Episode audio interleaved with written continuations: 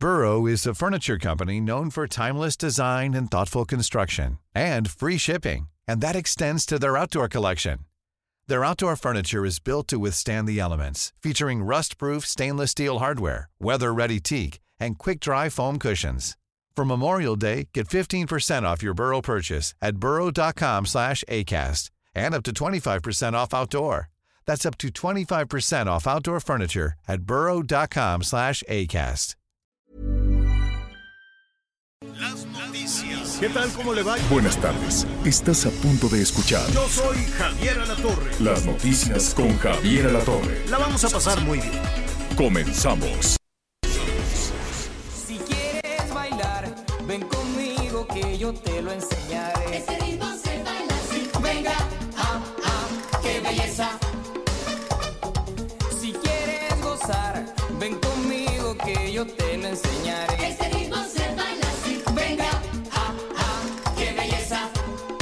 ¿Cómo están? Muy buenos días, muy buenos días. Qué gusto saludarles. Ahora sí empezamos muy, muy alegres este, pues este martes, el programa de las noticias con Javier Alatorre. Soy Ana María Lomelí. Javier viene volando de regreso. Ya sabe que tenemos un tema con los retrasos en los vuelos, entre otros temas.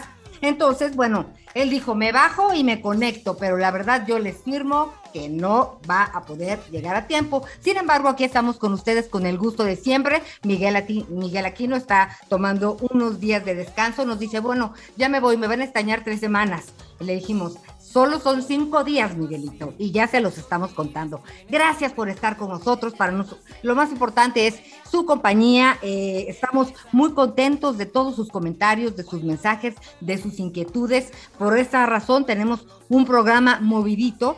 Eh, vamos a, platicar, por supuesto, del tema del litio, entre otras cosas. ¿Qué, es el litio? ¿Por qué es tan importante? ¿Por qué ahora, eh, bueno, pues ya pasó en la Cámara de Diputados? hoy entra al Senado. Hablaremos de este tema, por supuesto. Empezamos con Chayán, porque fíjense que una señora cumplió 60 años y le dijo a su hijo, ay, a mí me gustaría tener una fiesta temática. Sí, mamá, ¿qué quieres? Este, violines, ¿qué, qué te gustaría? Ay, Chayán. Y pues evidentemente, imagínense conseguir a Chayán, pues está cañón. Entonces el hijo le hizo una fiesta temática de Chayán. Todo fue alrededor de Chayán, las servilletas, los platos y el vestuario de los caballeros. Y la señora las bailó todas. Y a mí me gusta mucho, me gusta mucho Chayán. eh, me trae buenos recuerdos. En el auditorio tuve la oportunidad de verlo. Me parece que es además una persona eh, muy interesante, es buen padre, eh, le gusta mantener su vida privada reservada y lo ha logrado, ¿no? Tiene una linda familia y además no sé lo que haga, pero está guapísimo. Dicho, dicho esto, tema, me parece que sí, súbele productor un segundito, a ver. Pon tu mano así, no te olvides, tienes que aprender de mí. Este ritmo se baila así. Venga, ah, ah, qué belleza. Atención, prepararse para el 1, 2, 3, conmigo. Ahora. Claro que sí, 1, 2, 3 contigo, 4, 5 y 6 también. Sinceramente, se los comento. Oigan, y hoy es el Día Mundial del Emprendedor. Así que no importa qué tan lento vayas, mientras no te detengas, nunca hay que empezar un negocio solo para hacer dinero. Empieza un negocio para hacer una diferencia. Y el éxito llega cuando tus sueños y tus excusas te- se acaban. Así que son muchas las cosas que podemos hablar en relación a, emprender. No siempre estamos soñando, siempre estamos planeando, siempre arreglamos el mundo en el café. No se trata solo de ideas. Y mire, se lo digo con conocimiento de causa. He empezado, pues yo creo que unas 400 veces mínimo, asuntos, temas, programas, columnas, reportajes, eh, relaciones y sigo soñando. Vale la pena realmente entender que emprender es, es una actitud de vida y eh, pues es tan fácil como pues lo han dicho los grandes emprendedores que seguramente usted admire o conozca, eh, pues donde hay crisis, hay oportunidades, donde hay problemas, donde hay obstáculos, pues es el momento de crecer. Por ejemplo, eh, los escritores dicen que cuando trae uno una pena muy profunda, no solo de amores, de lo que usted guste, eh, es un momento para crear. Si quiere pintar, es para escribir, es sensacional. Así que dése la oportunidad, si es que no lo ha hecho, dése la oportunidad de, si teje, pues en el tejido. Lo que usted haga bien, lo que le guste, lo que quisiera aprender, es el mejor momento siempre. Así que vamos a estar platicando también de este tema más adelante con un experto en relación a todo lo que tiene a todo lo que tiene que ver y pues entrando entrando más en materia Morena y aliados aprobaron ley minera para nacionalizar el litio, esto en la Cámara de Diputados, y hoy inicia su discusión en el Senado de la República.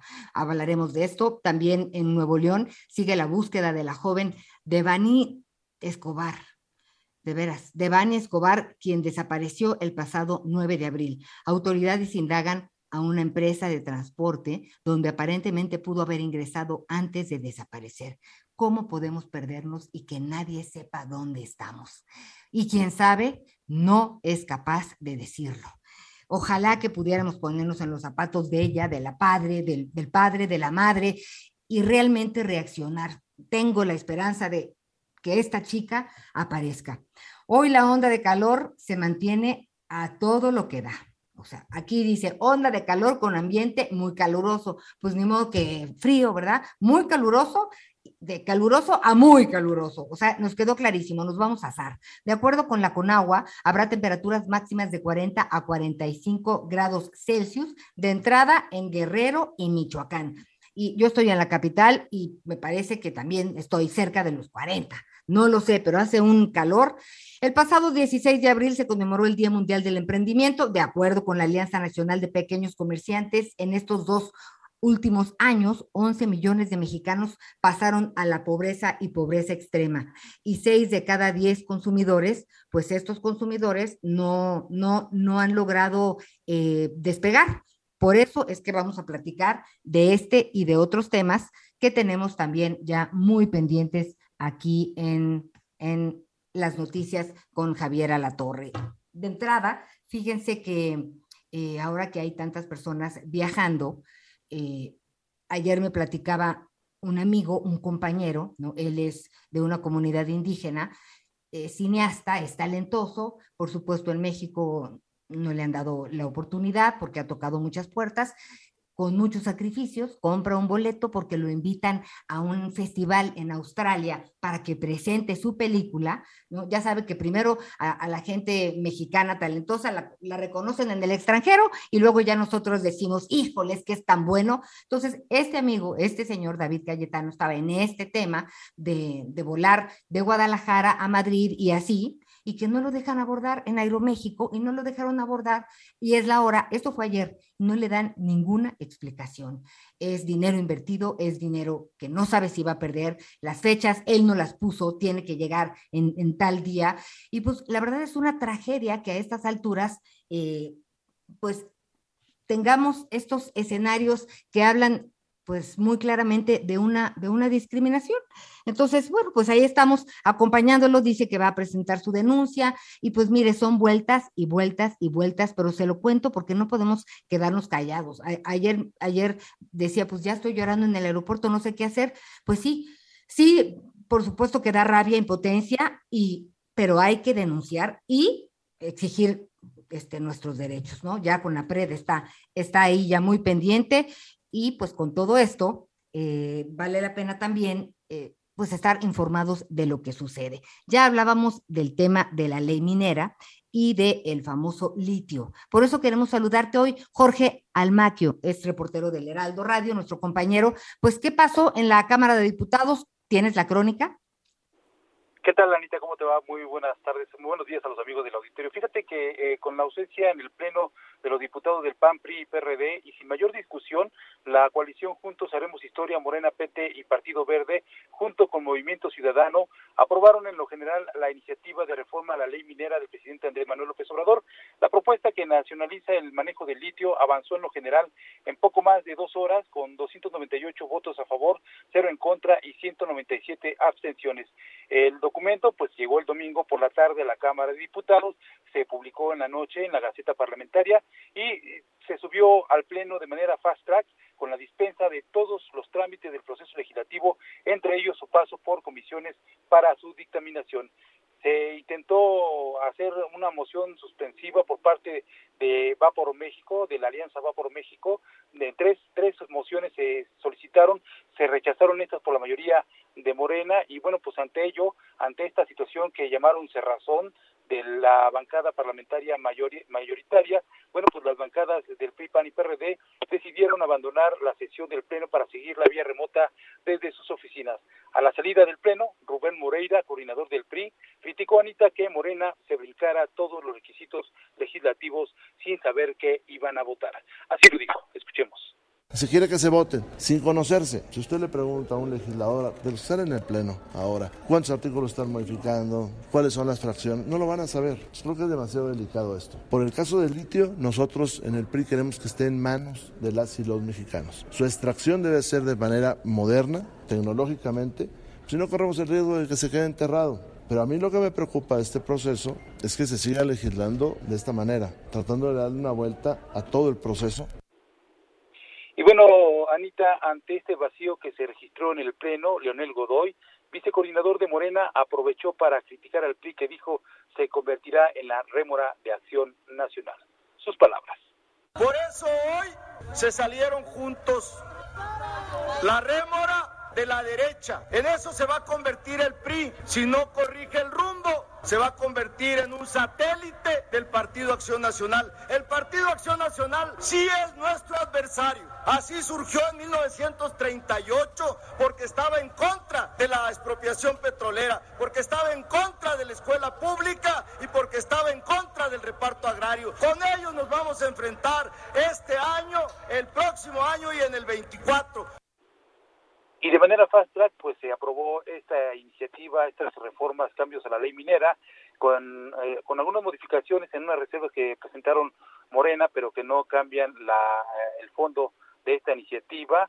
La iniciativa presidencial presenta modificaciones al artículo primero, quinto, noveno y décimo. En este último se plantea la creación de un organismo especial que se encargará del manejo del mineral que estará, dicen, a cargo del Estado mexicano señala el eh, pues el, el, documento que la exploración, la explotación, beneficio y el aprovechamiento de litio quedan exclusivamente a cargo del Estado y se llevará a cabo por organismo descentralizado público que ya va a determinar el presidente Andrés Manuel López Obrador. También también se aclara que este eh, pues mineral es de utilidad pública su explotación y aprovechamiento, por lo que no se van a otorgar más concesiones, licencias, contratos, permisos, asignaciones o autorizaciones en la materia y bueno, pues las zonas de reserva minera de donde haya litio pues se va a considerar de reserva minera para que pues lógicamente se cuide esta zona por parte del Estado mexicano. Ya se mandó la minuta al Senado de la República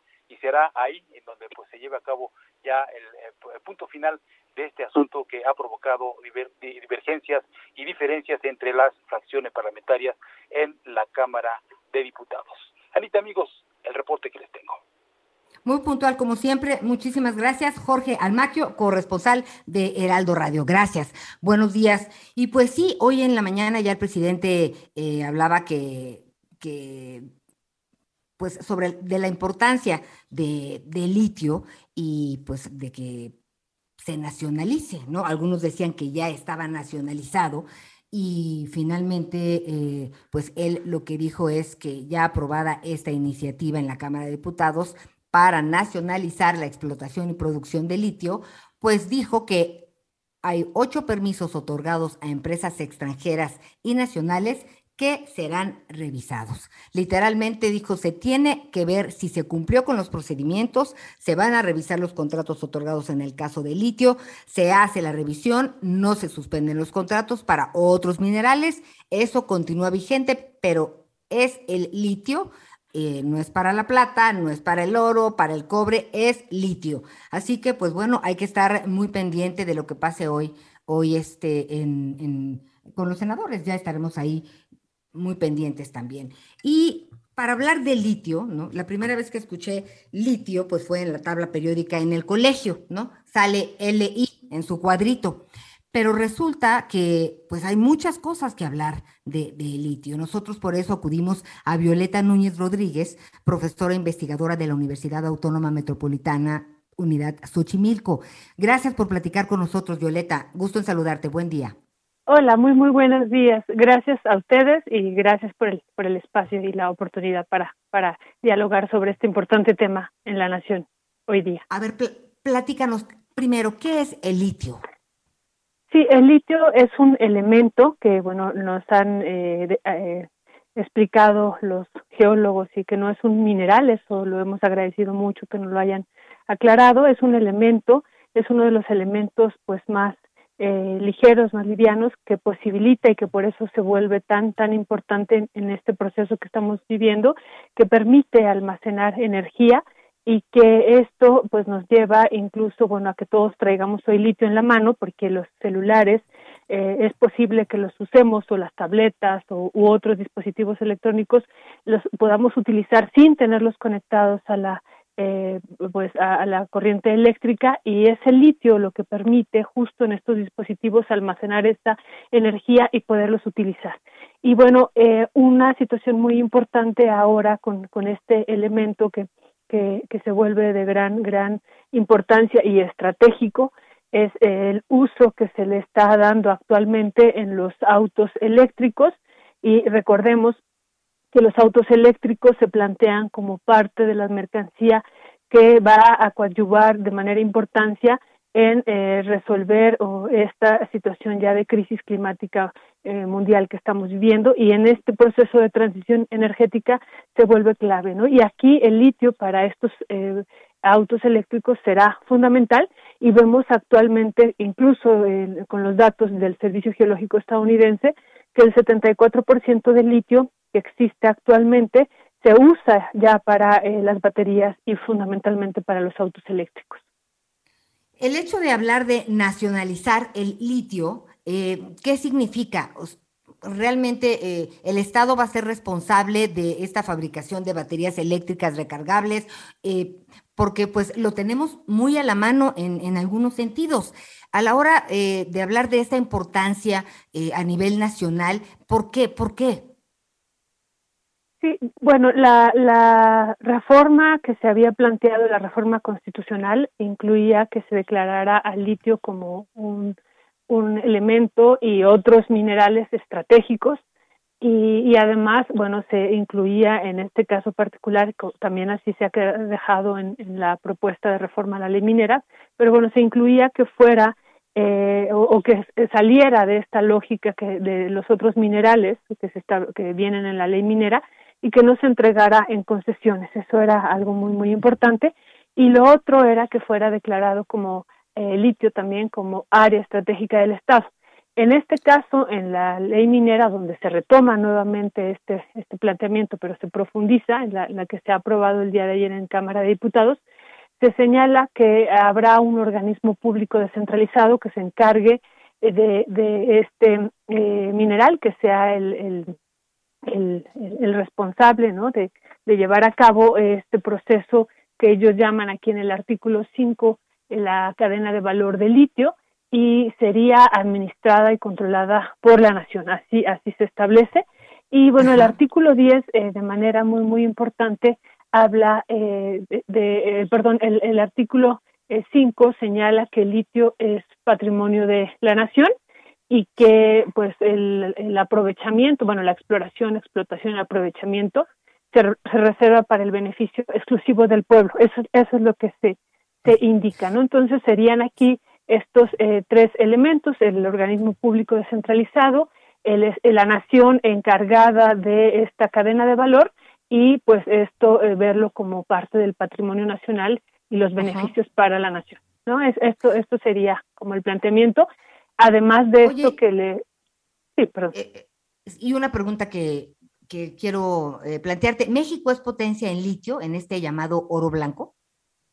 México está eh, catalogado por el Servicio Geológico estadounidense como la nación eh, número 10 en el mundo dentro de estas 34 naciones que, que incorpora con, como las naciones con eh, recursos de litio a nivel mundial, México está catalogado en, la, en, el lugar número 10 con 1.7 millones de toneladas de litio, pero bueno, a esto eh, o sobre este dato hay que eh, hacer algunas aclaraciones. Uno, México dejó de, de hacer eh, trabajos de exploración de litio desde hace 30 años. En 1992 fue el último estudio que se tiene en el Servicio Geológico Mexicano y que lo había eh, iniciado 40 años atrás el Consejo de Recursos eh, Minerales y se suspendió, se suspendió justo porque pues entró o, empezaron a haber cambios en, la nación y entró en vigor esta ley minera que solo hablaba de la entrega de concesiones ya a la industria em, minera eh, privada y bueno era el Estado el que estaba haciendo esta eh, prospección de litio y entonces se suspende y por eso vemos que el último estudio es de 1992 y bueno, ahora el Servicio Geológico Mexicano pues ha retomado este estudio 40 años después, ¿no? Y 30 años de la aprobación de la ley minera retoma el estudio. Y entonces estos datos de ubicarnos en la nación número 10 podrían modificarse en un futuro, ¿no? Entonces ya ya ya somos importantes, no no este no es eh, menor eh, ser la nación número 10 en, en el mundo, eh, ya eh, catalogados eh, por parte de, de, este servicio geológico estadounidense. E insisto el Servicio Geológico Mexicano está haciendo, pues inició, ¿no? Nos enteramos por el presupuesto de egresos de la Federación de este año que tenía eh, proyectado en 82 localidades, en 18 estados de la República, hacer la eh, eh, exploración de litio y bueno, y en semanas eh, recientes nos enteramos que se agregaron uh -huh. otras 73 localidades y entonces, bueno, esto podría cambiar el escenario en un futuro, ¿no? Podríamos encontrar eh, mayores eh, espacios eh, con, con, con, litio, no solamente los que ya están ahorita, eh, pues, em, digámoslo así, eh, visibilizados, claro. ¿no? Uh -huh. Visibilizados por estas empresas, estas empresas que están en, en, Sonora, ¿no? Ganfel Lithium y Bacanora Lithium. Esta otra empresa que está en Baja California, One World Lithium, que uh -huh. tienen ellos eh, más de 10.000 hectáreas, o estas eh, Advanced Gold Corp, que después ahora sí. se cambió el nombre por Advanced Lithium, que está en Zacatecas y en San Luis Potosí, con en estos Supongo salares de esto, litio. Esto, esto que me estás eh, mencionando, y disculpa la interrupción, ¿será no. algunos de los contratos que se revisarán? Que ya ves que el presidente decía que va a revisar los contratos de ocho empresas que justamente, entre otras cosas, entre otros minerales, pues explotan el litio, ¿no? ¿Será eso? Bueno, eh, hay una situación que hay que eh, aquí eh, dejar eh, muy clara. Claro. Cuando se manda la iniciativa presidencial, eh, venía en el sexto transitorio, además de modificar el artículo 25, 27 y 28, en el sexto transitorio se decía que las concesiones que eh, ya hubieran hecho prospección eh, para litio, o sea, que, que, las empresas que tuvieran concesiones y ya hubieran hecho eh, prospección para litio, pues serían las que podían llevar a cabo el proceso de eh, explotación en un futuro. Uh -huh. Y cuando de se acuerdo. hace la presentación de la iniciativa, se habló de ocho concesiones que uh -huh. eh, habían eh, tenido eh, esta pues eh, idea de explotar el litio. Sin embargo, y bueno, y ahí mismo en la conferencia uh -huh. de prensa, cuando se presenta esto, el secretario de Gobernación habló de una sola empresa que es esta de Bacanora Lithium asociada con Ganfel Lithium, eh, que es la que tenían ellos en el, en el eh, conocimiento de que estaban haciendo esta prospección. Sin embargo, ahora hemos visto recientemente la eh, pues eh, manifestación pública, porque esto, esto, es público, de estas otras sí. empresas canadienses, eh, una empresa italiana también, uh -huh. pero varias de ellas canadienses que eh, ellas afirman que tienen concesiones eh, acá mineras y que ya tienen un trabajo previo de exploración eh, para el litio, ¿no? Entonces, claro. eh, esto lo se tendrá que revisar con, con mucho cuidado y bueno, uh -huh. y sobre todo a partir de la reforma constitucional, perdón, de la reforma a la ley minera que ahorita está en el Senado y que está en comisiones, ¿no? Y ayer sí. eh, pasó en la Cámara de Diputados después de haber tenido esta misma propuesta, aunque en una reforma constitucional, pero en, en, en los hechos es eh, la misma, aunque se profundice en ellos durante siete meses, bueno, habría que analizar también esta otra parte de que se, se declara a este eh, mineral también como una reserva, donde haya, donde haya min, este mineral va a ser una reserva minera, ¿no? Entonces, esto, todo eso se tendrá que, que eh, revisar eh, detalladamente, ¿no? lupa. ¿Qué empresas podrían llevar a cabo este proceso? Porque la ley minera, Eh, y ya con eso cierro, permite un minutito. Ajá, sí, permite que todos los eh, que- que tienen una eh, concesión puedan extraer todos los minerales, ¿no? Todos. Estaremos muy pendientes porque sí hay muchos puntos que aterrizar, que entender, eh, que aclarar y sobre todo, pues, eh, si le busca un poco más, pues hay quien dice que el litio es el nuevo petróleo. Muchísimas gracias, gracias a la maestra, eh, pues, de la Universidad Metropolitana, investigadora, por supuesto, Violeta Núñez Rodríguez por haber platicado con nosotros. Seguiremos platicando contigo porque es un tema muy extenso y de gran importancia. Gracias, Violeta.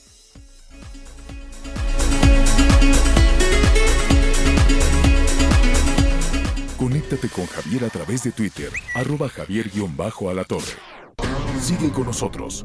Volvemos con más noticias. Antes que los demás. Heraldo Radio. La HCL se comparte, se ve y ahora también se escucha. Todavía hay más información. Continuamos. En Soriana encuentras la mayor calidad. Aprovecha que el pollo entero fresco está a 37.90 el kilo o la milanesa de res pulpa blanca a 159 pesos el kilo. Sí, a solo 159 pesos el kilo. Soriana, la de todos los mexicanos. Solo 19 y 20 de abril. Aplican restricciones. Válido en Hiper y Super. Las noticias en resumen. La bancada del Partido Verde en la Cámara de Diputados solicitó formalmente la expulsión de la diputada Rocío Alexis Gamiño García por votar contra la propuesta de reforma eléctrica. Con esto, la legisladora se convirtió en la primera diputada sin partido de la actual legislatura. Un juez de control vinculó a proceso a las tres jóvenes integrantes de la organización Ocupa, quienes fueron captadas en diversas imágenes tras agredir a una mujer y destrozar su vehículo. Las detenidas fueron vinculadas por delitos contra la salud en su modalidad de narcomenudeo, por lo que permanecerán en el penal de Santa Marta, Acatitla. Un empresario y youtuber conocido como el compa Jorge fue asesinado a balazos este lunes en Culiacán, Sinaloa. Según reportes, Jorge Luis N., de 35 años, fue interceptado por sujetos armados al llegar a su domicilio para después darse a la fuga. Hoy el dólar se compra en 18 pesos con 85 centavos y se vende en 20 con 55.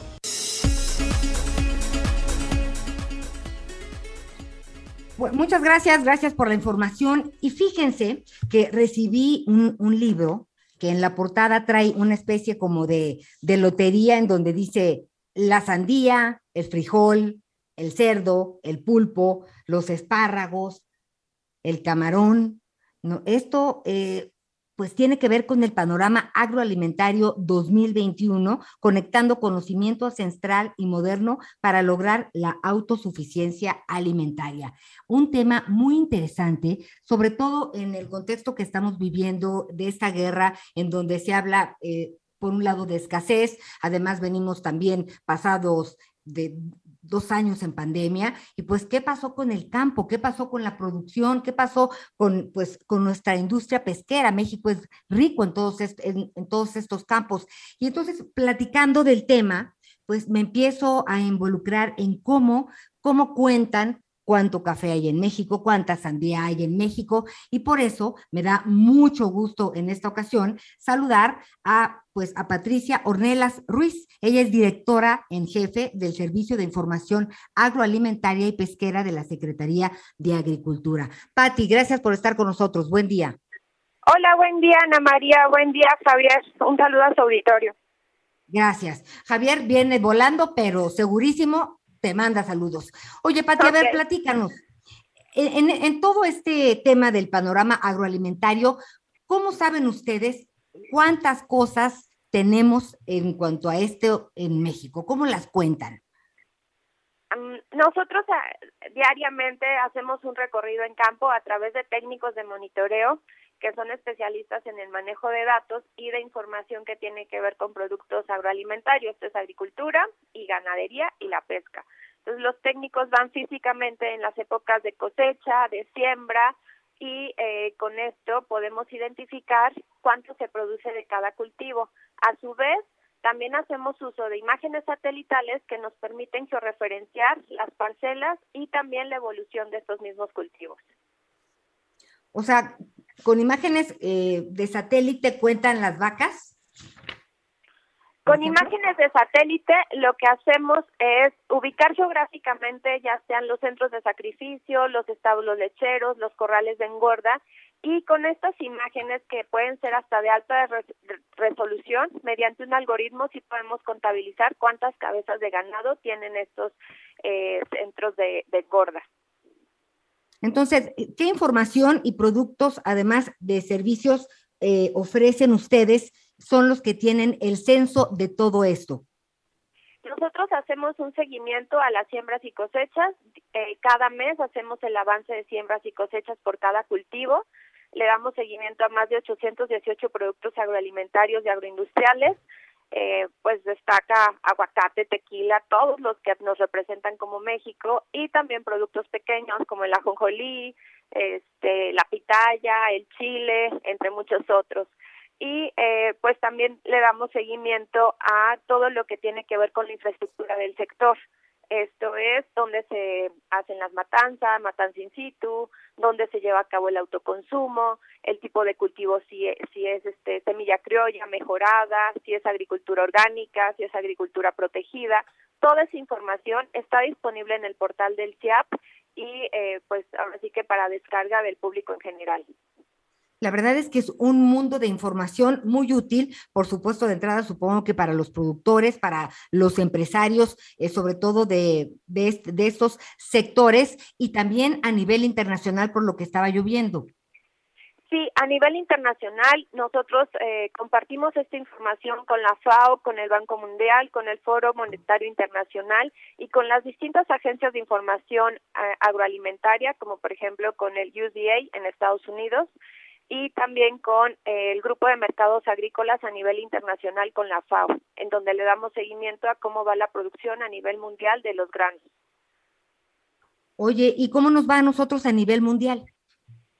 A nivel mundial, México sigue siendo un referente en la producción de alimentos. Destacamos en el eh, doceavo lugar en el mundo en producción de alimentos y somos el tercer país productor agropecuario de América Latina y de ahí destacamos también que somos el séptimo eh, exportador de alimentos a nivel mundial. Entonces, país es un gran representante de productos agroalimentarios por su calidad y también por la diversidad y las cuestiones fitosanitarias que tenemos una gran este, barrera en cuestión de muchas plagas en todo el territorio claro. mexicano.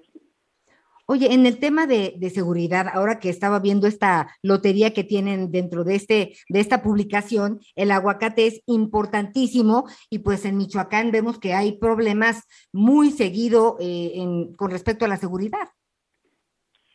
Sí, lamentablemente, eh, pues como bien lo mencionas, el aguacate es un referente para México y es de los principales productos que nosotros exportamos y México es el principal productor de aguacate en el mundo uno de cada tres aguacates que se consumen en el mundo es mexicano, podemos decirlo con orgullo, y estos se producen principalmente en Michoacán, Jalisco y en el Estado de México. Sin embargo, eh, en últimas fechas sí se ha habido una creciente en la inseguridad en esta zona. Oye, y entonces, eh, además, utilizan drones para revisar todas las regiones y también eh, con esto, pues, completar todos estos datos que, que son importantísimos porque e, es necesario medir para ver resultados eh, en muchos sentidos y, también planear estrategias. Dinos algo que no sepamos. Del aguacate hemos sabido desde hace mucho tiempo que nos va muy bien. ¿Qué otros productos a nivel mundial son importantes para México? Eh, la zarzamora, somos el principal productor de, de y también Michoacán es el, la principal entidad, Jalisco y Colima. Somos el segundo productor mundial de chile. El primer lugar lo tiene China, pero nosotros somos el segundo lugar, destacando Sinaloa, Chihuahua y Zacatecas. También en frambuesa, en limón, en espárrago, en fresa, en brócoli, ocupamos los primeros cinco lugares. Entonces, México es referente en muchos de los productos que podemos ver en cualquier supermercado y que en otras latitudes no alcanzamos a, a este o no alcanzan las personas a, a tener acceso a estos alimentos. Y bueno, y además, además, algo muy interesante eh, que viene junto, bueno, que al menos yo lo descubrí y hablan del agave, del tequila, de, muchos productos que valdría la pena realmente eh, tenerlos en mente, ¿no? Algodón, hueso, cosas que nos podrían salir a lo mejor más económicos si supiéramos eh, cuándo se producen, dónde se producen. Y estas publicaciones están eh, en línea y nos dan esta información a nivel productor, productores, empresarios, pero créame que como ama de casa, es súper interesante lo que puede uno descubrir. Y esta aplicación, háblanos de la app Agrooferta. Pues principalmente también tenemos este panorama agroalimentario y lo pueden descargar en una aplicación y también viene en, en inglés y como bien lo mencionas, trae una tabla donde se puede ver la producción nacional mensual, que esto nos habla de la estacionalidad. ¿En qué momento de los del, del, del recorrido del año podemos encontrar los alimentos en, en menor precio? ¿Por qué? Porque hay un mayor abasto. Y la otra aplicación que es Agrooferta es una plataforma impulsada por la Secretaría de Agricultura, encabezada por el licenciado, el doctor Víctor Villalobos, el cual quiso realizar eh, mediante esta pandemia, pues todo el mundo empezó a hacer compras en línea y no podíamos dejar fuera a nuestros productores. Entonces volteamos hacia el campo y lo que hicimos fue generar una plataforma en donde los productores y los consumidores de manera directa, sin intermediarios, puedan ofertar o demandar ciertos productos, ya sean agrícolas, pecuarios o pesqueros. Está en descarga abierta, tanto para Android como iOS, y ahorita tenemos este una descarga de más de 39 países y eh, tenemos más de 43 mil agentes comerciales registrados y esto pues sigue creciendo. Y la pandemia, la guerra, eh, ¿cómo nos afecta en este sentido, Pati? Pues como somos un país que está abierto y globalizado, eh, en lo que tiene que ver con el conflicto entre Rusia y Estados Unidos nos afecta directamente en el tema de los fertilizantes principalmente porque eh, en todo el territorio nacional se hace uso de estos fertilizantes químicos. Eh, a la fecha, hasta ahorita, no hemos tenido una reducción de la producción ni, una reducción de la superficie sembrada. Lo que hemos observado es que eh, se están planeando nuevas estrategias para que los productores puedan hacer uso de nuevas tecnologías que tienen que ver con productos orgánicos para dejar de lado eh, esta dependencia de fertilizantes en el extranjero. De acuerdo. Pues eh, Pati Ornelas Ruiz, directora en jefe del Servicio de Información Agroalimentaria y Pesquera de la Secretaría de Agricultura, qué interesantes datos nos revelas. Vale la pena platicar de nueva cuenta sobre tantos otros productos que tenemos olvidados. Y aquí lo dice muy bien, lograr la autosuficiencia alimentaria con el conocimiento ancestral y moderno. Es algo que sí vale la pena eh, pues profundizar. Hay mucho que podemos aprender en beneficio de todos nosotros. Muchísimas gracias por esta charla, Patti. Muchísimas gracias, Anita. Nos vemos. Un abrazo, gracias. Pues bueno, ya, ya luego les pondré algunas fotos en redes sociales de este libro de la Lotería de los Productos, en donde somos máster en el mundo. Y eh, quiero comentarle, quisiera comentarles que durante la primera Asamblea General Ordinaria de la Cooperativa Cruz Azul, celebrada ayer, lunes 18 de abril, 206 socios fueron excluidos de sus derechos como miembros de la cooperativa, dentro de los cuales se encuentra Guillermo Elvili Álvarez Cuevas, Federico Sarabia y Alberto López. Con un total de 96.36% de los votos de los cooperativistas presentes y un 100% en el caso de Billy Álvarez, se aprobó dicha exclusión. Lo anterior es derivado de la información proporcionada por una persona de confianza de Joel Vázquez Dolores, que dio causa a las diferentes denuncias y órdenes de aprehensión que pesan en su contra por los delitos de robo de cemento, lavado de dinero y despojo.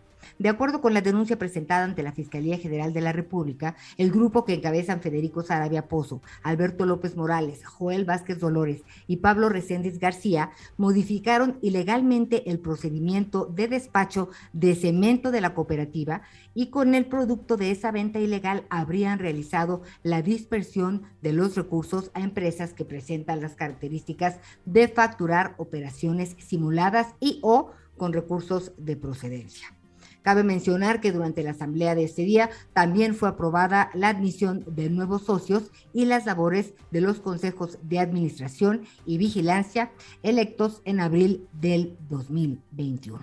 Así las cosas en el tema de las entrañas del Cruz Azul, que por cierto perdió frente a las Chivas este fin de semana. Y bueno, eh, ¿les parece? Sí, a ver, vamos a escuchar eh, vamos a escuchar eh, información también que, ay, yo la verdad es que estas quisiera brincármelas, pero no podemos eh, pues taparnos los ojos ante esta realidad que nos atropella cada día. Ahora vamos a Colima, un tema de violencia, porque pues un total de 55 homicidios se han registrado en el mes de abril. 55 homicidios en el mes de abril, además del registro de seis de seis personas, de seis restos humanos, con los que en total suman 272 asesinatos este año. Y tan solo en los días santos del viernes al domingo, la entidad registró 10 homicidios, la mayoría en la zona conurbada de Colima. Y pues para esto eh, queremos platicar contigo, Marta de la Torre, corresponsal en Colima. Ya lo hemos hecho con anterioridad.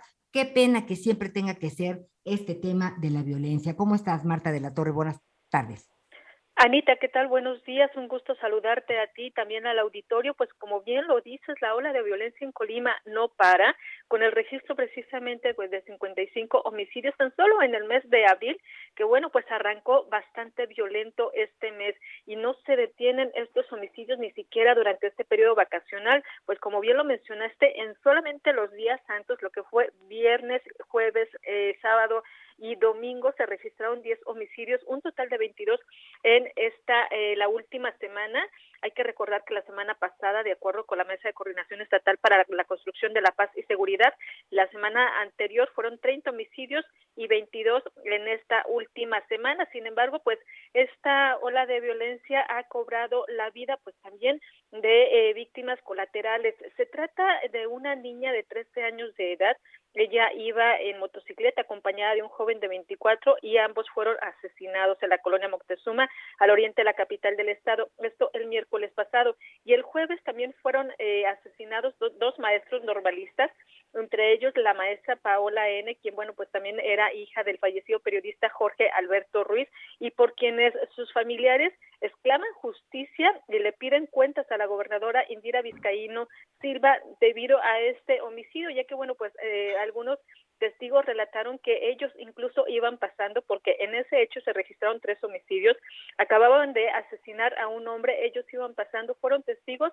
y bueno, aseguran que por eso es que también a ellos los agredieron. Precisamente esta mañana la gobernadora Indira Vizcaíno Silva pues lamentó este y todos los homicidios, ella dijo que no se debe revictimizar a todas las eh, víctimas debido a que el coordinador de la mesa de seguridad pues ha asegurado que no ha habido eh, víctimas eh, colaterales, pues en todos los casos han sido ataques directos. Sin embargo, al respecto, la gobernadora opinó que no se deben de revictimizar, pues todas estas víctimas, que todos los homicidios son lamentables y aseguró que se está trabajando, pues para reducir esta ola de violencia. Incluso adelantó, pues que también ya ha habido cambios en el cerezo de Colima, que como recordarás, Anita, ahí fue donde empezaron, pues todas estas agresiones entre dos grupos del crimen organizado. El 25 de enero pasado se registró una riña donde, eh, pues fueron asesinados nueve reos y también heridos ocho más. Y bueno, pues también eh, informó la gobernadora que hubo ya cambios en la administración del Cerezo de Colima precisamente por toda esta situación. La información, Anita. Oye, eh, ¿a qué se refiere la gobernadora Indira Vizcaíno al decir que no hay que revictimizar? ¿De, qué está hablando? Es que en reiterar Ajá, en reiteradas ocasiones el vocero de la Mesa de Coordinación para la Paz ha indicado que no se han registrado víctimas colaterales, es decir, que las personas que han sido asesinadas, incluso las personas que han sido heridas, porque también hay una gran cantidad de heridos por arma de fuego, pues eran ataques directos, que no se confundió, que no hubo bala perdida, sino que eran ataques directos, por lo que él asegura que no ha habido eh, víctimas colaterales. A esto se refiere precisamente la gobernadora, porque bueno, ¿cómo vamos a asegurar que una niña, una menor de 13 años, eh, pues hubiera sido objetivo de un ataque? La maestra también, por la cual sus familiares están pidiendo eh, justicia y una gran cantidad de personas, por ejemplo, una persona que fue asesinada en Comala, él eh, pues vende birria durante la mañana, fue a cenar unos una hamburguesa y por la noche ahí se registró el ataque a otro hombre y esta persona fue asesinada. Sus mismos familiares pues están asegurando que él no tenía nada que ver con el crimen organizado y así hay una gran cantidad de personas que pues nada tienen que ver con esta pugna entre las dos eh, eh, células de crimen organizado. Sin embargo, pues el vocero de seguridad asegura lo contrario. Anita. Mira, yo creo que está utilizando mal el término de revictimizar, o sea, son víctimas sin justicia. Este, exigir justicia al explicar eh, los casos, ¿no? Con el respeto debido, pues es, es este, no, no, no es, no es revictimizar. Eh, simplemente lo que se necesita es, pues, saber qué pasa, porque pues yo no sé, la gente de Colima está encerrada, qué están haciendo, cómo está trabajando la economía, eh, cómo están viviendo todo este proceso, porque no para esta ola de violencia independientemente de lo que diga la señora gobernadora. Efectivamente, es una violencia que no para, ya son varios meses que incluso pues sí la actividad nocturna se ha reducido considerablemente ante estos hechos violentos. Afortunadamente en este periodo vacacional pues sí se registró un repunte, eh, sobre todo en los destinos eh, vacacionales Manzanillo, donde bueno, esta ola de violencia no impacta tanto como es en la zona conurbada de Colima Villa de Álvarez, pero sí efectivamente la ciudadanía, Anita, no ve resultados, no ve que esto se esté tranquilizando, ni siquiera que se esté reduciendo un poco y por esta razón es que le está pidiendo resultados a todas las autoridades, no solamente a la gobernadora, sino a las autoridades de los tres niveles de gobierno para que ya definitivamente se haga algo y se termine con esta violencia.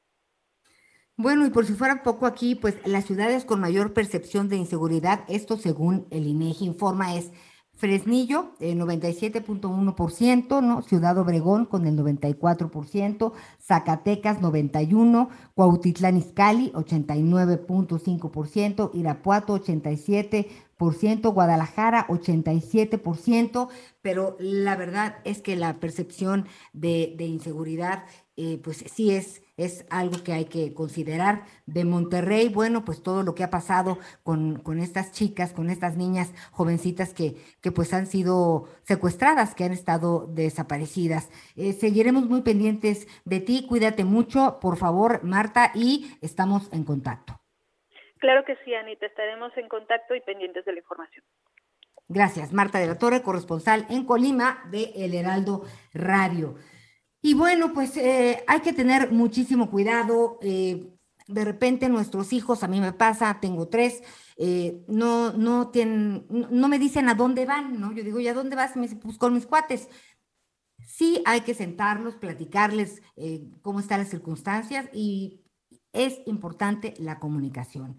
Con los aparatos celulares podemos saber dónde está. No se trata de romper su intimidad. No se trata de ser madres metiches, se lo digo por experiencia, sí, se los he comentado. Les digo, por favor, necesito saber con quién van y a dónde van. Y si se pararon en las quesadillas, también necesito saberlo, solo por estar conscientes de dónde andan. Dios no lo quiera, no queremos pensar lo peor. me dicen, madre, eres una exagerada. Posiblemente ayúdenme a sentirme mejor y poder ayudarlos en algún momento de emergencia. Importante tener buena comunicación eh, con, con, quienes nos rodean. No siempre debemos de decir dónde estamos y eh, si vamos acompañados, pues con quién. La verdad son, son buenos tips. Y fíjense que eh, en medio de todas estas cosas hay algo que vale la pena destacar y vamos a platicar eh, más adelante eh, con, esta, con esta chica, es una policía en la Ciudad de México, que pues realizando sus labores de, pues de adiestramiento, de entrenamiento, de humanidad, eh, pues esta mujer policía evitó que una persona se suicidara.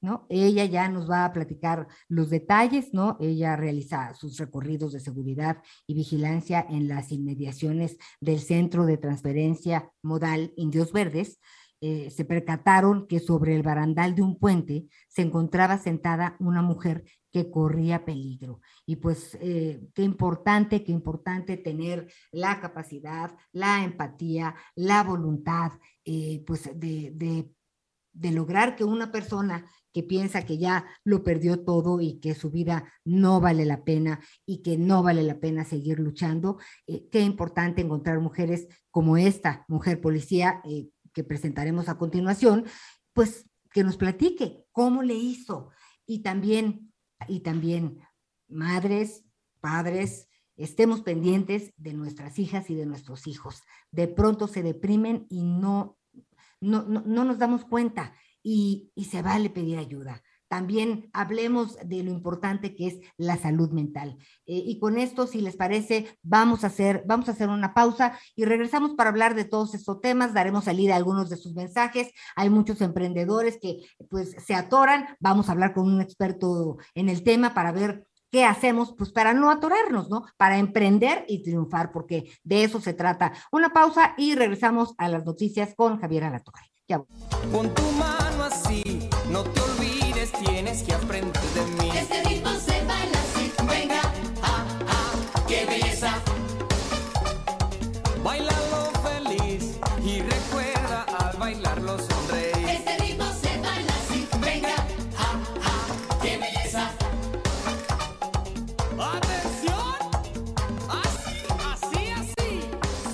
Conéctate con Ana María a través de Twitter, arroba Anita Lomelí. Burrow is a furniture company known for timeless design and thoughtful construction and free shipping, and that extends to their outdoor collection. Their outdoor furniture is built to withstand the elements, featuring rust-proof stainless steel hardware, weather-ready teak, and quick-dry foam cushions. For Memorial Day, get 15% off your Burrow purchase at burrow.com slash ACAST and up to 25% off outdoor. That's up to 25% off outdoor furniture at burrow.com slash ACAST. Toda la información antes que los demás. Ya volvemos. Heraldo Radio 98.5 FM, una estación de Heraldo Media Group, transmitiendo desde Avenida Insurgente Sur 1271, Torre Carrachi, con 100.000 watts de potencia radiada. Todavía hay más información. Continuamos. Las noticias en resumen. La Suprema Corte de Justicia de la Nación determinó este lunes que la Comisión Federal de Competencia Económica no tiene interés legítimo para impugnar la ley de la industria eléctrica. La mayoría de ministros opinó que dicha ley no invade la esfera de competencia de la COFESE. Los titulares de Sedatu, Román Meyer, y de Telecom, Rocío Mejía, acordaron ampliar la cobertura de Internet gratuito en 110 obras construidas a través del programa de mejoramiento urbano en 17 municipios del país. Esto beneficiaría a más de 2.400.000 personas. Fue vinculado a proceso Raúl Alfredo de 26 años, presunto homicida de la joven María Fernanda Contreras Ruiz de 27 años el pasado 3 de abril en Nuevo León. El juez le impuso prisión preventiva oficiosa y fijó plazo de seis meses para el cierre de la investigación complementaria. Autoridades de Quintana Roo informaron la detención de cinco personas que podrían estar involucradas en la balacera registrada el pasado 14 de abril en el Parque Explore en Playa del Carmen, donde una persona murió y una más resultó herida. Gracias, gracias Angelito por esta información, por este resumen. Y ya hablábamos de, lo importante que es emprender, que es una actitud de vida. El 16 de abril se celebra el Día Mundial de, del Emprendedor, pero también decíamos que eh, este es el mejor momento de emprender. Siempre es buena idea aterrizar las ideas y ejecutarlas. Mire, mire, algunos datos es que de acuerdo con la ANPEC, los mexicanos los celebramos con jornadas laborales de hasta 16 horas, con mayor esfuerzo y creatividad, ganando menos dinero, abaratando el trabajo y sumando, pues, en muchos casos a la informalidad. Hay 11 millones de nuevas personas eh, en, este, en esta categoría de nuevos pobres, por así decirlo, inseguridad alimentaria creciente que lleva al hambre a dos de cada diez mexicanos y a seis de cada diez a no tener suficiente dinero para comprar la canasta básica de alimentos. Son datos duros de la desaceleración a la que nos ha llevado pues la inflación. Y se estima que en México hay más de cuatro millones de pequeñas y medianas empresas y según datos del Instituto Mexicano del Seguro Social, siete de cada diez empleos dentro de México los crea un emprendedor. Tres de cada 10 emprendedores decidieron arrancar con su propio negocio por necesidad. El 89% de los emprendedores comienza con dinero personal, es decir, que arriesga todo lo que tiene pues para su proyecto y a lo mejor en ocasiones hasta su patrimonio. Por eso hoy nos da gusto, mucho gusto saludar a Cuauhtémoc Rivera, presidente de la Alianza Nacional de Pequeños Comerciantes, ANPEC. Gracias por estar con nosotros, Cuauhtémoc. No, gracias a ti, Ana María, por recibirme. Me da mucho gusto saludarte a ti y a tu auditorio. A ver, ¿cuál es la situación de un emprendedor hoy? ¿Qué necesita? Eh, ¿Hay facilidades? Eh, ¿Por dónde podemos abordar el tema para encontrar las soluciones? Porque el problema lo conocemos y lo tenemos.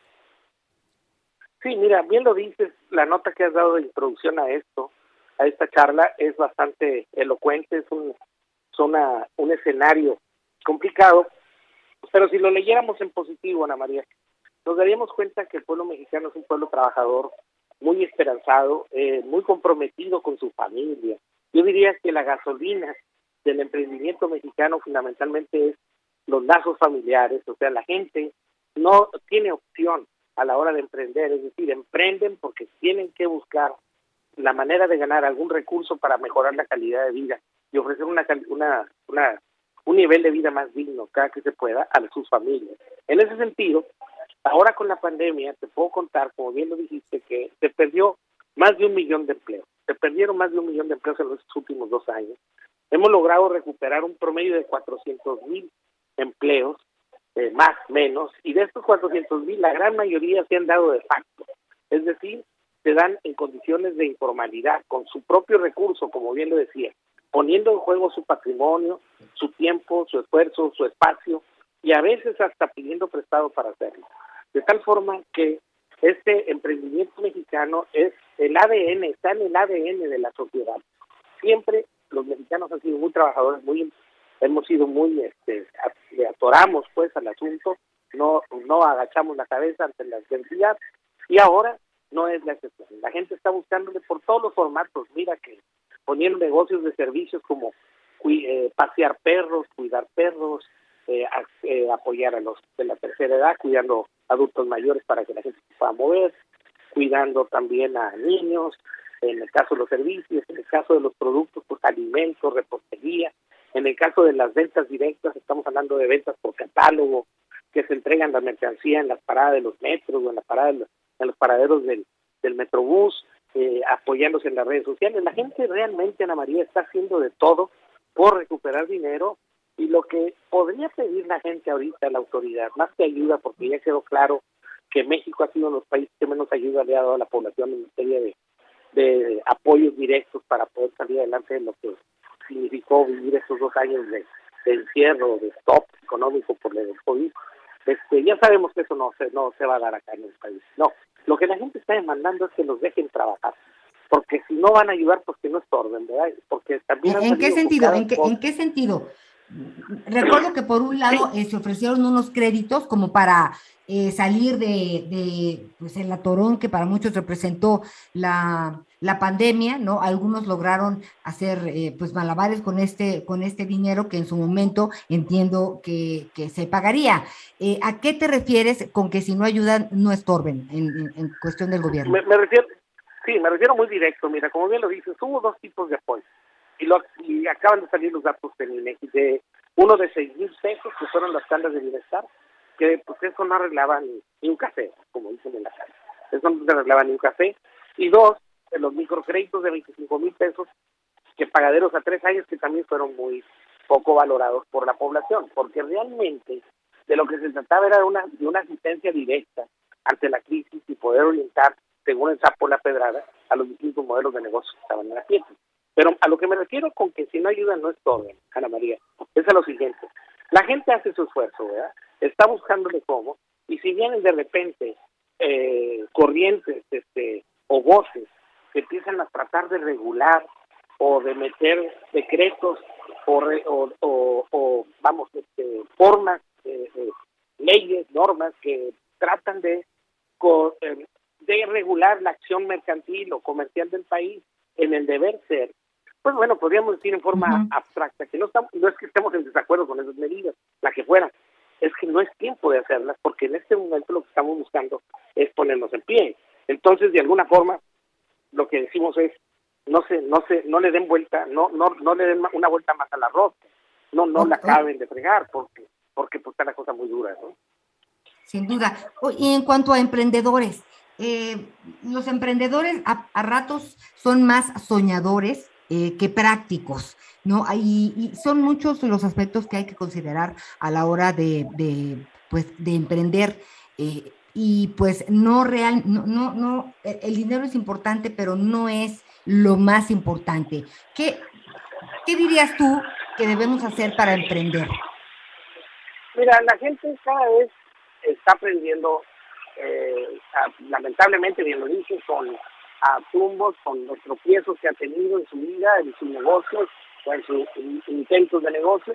La gente ya cada vez entiende que tiene que ser más cauteloso, tiene que haber más planeación, tiene que eh, no irse con el puro sueño, con yo la voy a hacer, con la voluntad, por así decirlo, o con la esperanza, sino tiene que haber eh, un, documentar más su plan de negocio. Yo creo que poco a poco la gente ha ido madurando esta cultura, diríamos, empresarial, que además debemos decirlo, es una cultura empresarial diáfana, porque diríamos que este emprendimiento social, que es el que más galvaniza a la población, es precisamente el que sostiene en mucho de la actividad económica del país. Es decir, la gente se lanza, le busca, eh, se mantiene y se sostiene de ese, de ese esfuerzo, de esa cotidianidad de trabajo. Y bueno, en muchos casos no le va bien al final del día, pero vuelve a intentarlo, es como las olas del mar, una y otra vez. Y como te digo, eso lo, lo va madurando a la gente y va viendo que pues se pone más aguzada, por decirlo de manera más coloquial, a la hora de hacer sus inversiones, sus decisiones de negocio, pero sigue apostando, porque no no es opción, Ana María. Para la población mexicana no, es opción, no es opción, tiene que hacerlo una y otra vez, hasta darle Y además, eh, de repente, este, oigo a los amigos de mi hijo, ¿no? Antes, eh, de chavitos, ¿no? Con unas eh, ideas, este, fast track, ¿no? O sea, ya, vamos a ser ricos. Y realmente emprender, en principio, eh, pues se trata de muchas otras cosas, pero si tu idea es ser rico, no, no emprendas porque no vas a fracasar. Eh, el 99% de, si tienes esta mentalidad, no vale la pena meterte porque no va a ser lo que tú, tú quieres. Y luego somos expertos en tratar de buscar lo que no existe cuando hay muchas cosas en la comunidad que pudieran solucionarse, nada más encontrando pues el know-how, observando, y a veces es mucho más sencillo en ese sentido, ¿no crees, Cuauhtémoc?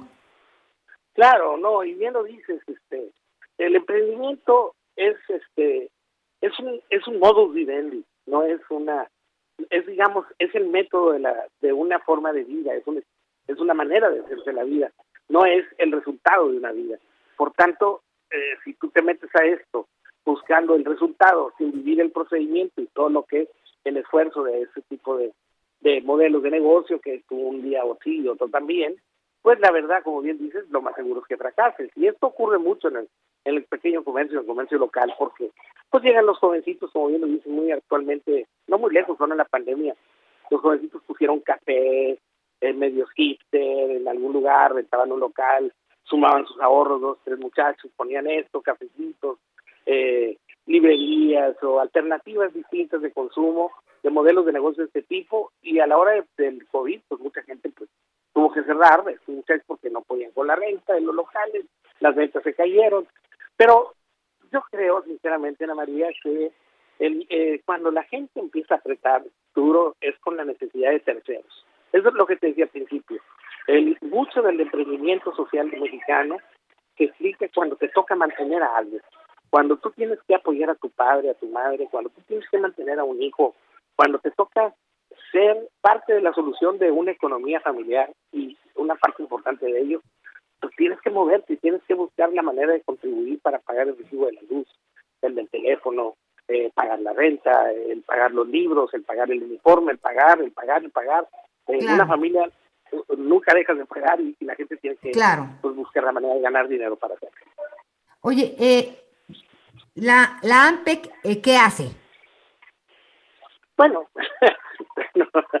eso estuvo muy bueno, perdóname, traigo buen humor. Este, no, bueno, la AMPEC trata de hacer cosas. Y la primera es que hacemos encuestas de manera anual, hacemos dos o tres encuestas para entender la dinámica del mercado del consumo local, de la microeconomía.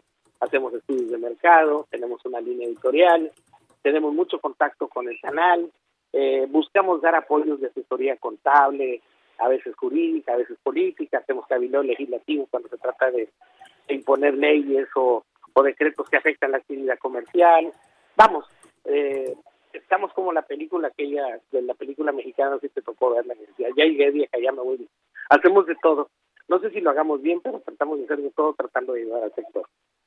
¿Y a dónde pueden entrar en contacto eh, contigo las personas que estén interesadas en, en el tema?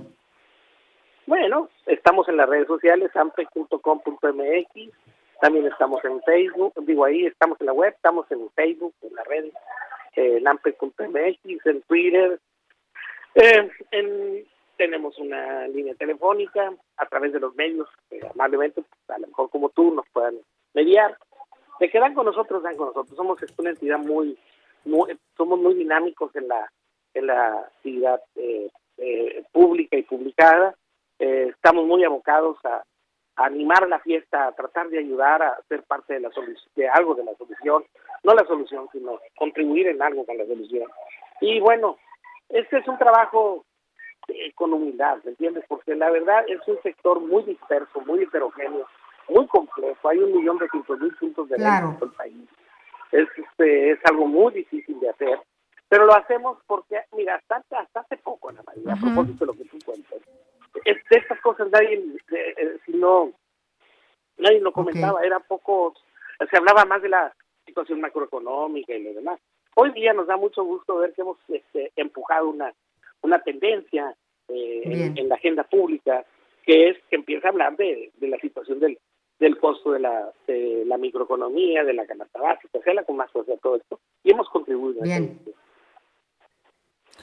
Bueno, pues eh, son muchos temas muy interesantes eh, que reflexionar y sobre todo, eh, pues, a darle, ¿no? No hay, eh, los obstáculos, los problemas los conocemos, los vivimos a diario, ok, sí, qué barbaridad, pero este, pues a darle, ¿no? A brincarlos, a encontrar, yo estoy una convencida de que, de que hay caminos, nada más este, hay, que, hay que encontrarlos, no solo hay que buscar, hay que encontrarlos. Así que te agradezco mucho esta charla, Cuauhtémoc Rivera, presidente de la Alianza Nacional de Pequeños eh, Comerciantes.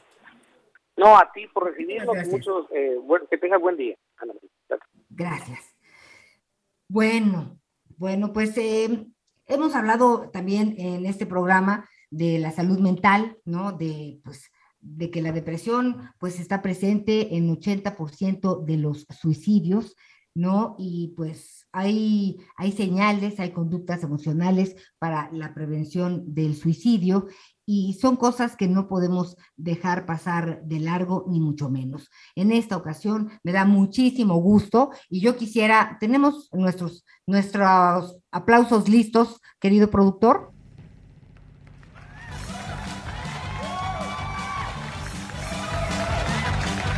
Así es, así es. Es una forma de ponernos de pie. Estamos en, en radio, no nos vemos. Lupita Castillo, policía de la Secretaría de Seguridad Ciudadana de la Ciudad de México. Muchísimo gusto. Gracias por estar con nosotros en las noticias con Javier Alatorre. sí, buenas tardes. A ver, Lupita, platícanos, ¿desde cuándo eres policía? Desde hace tres años, tres meses. Desde hace tres años, tres meses. Y pues el pasado miércoles 13 de abril, Lupita Castillo, eh, pues estabas en tu rondín, ¿no? Platícanos cómo son tus días, por favor.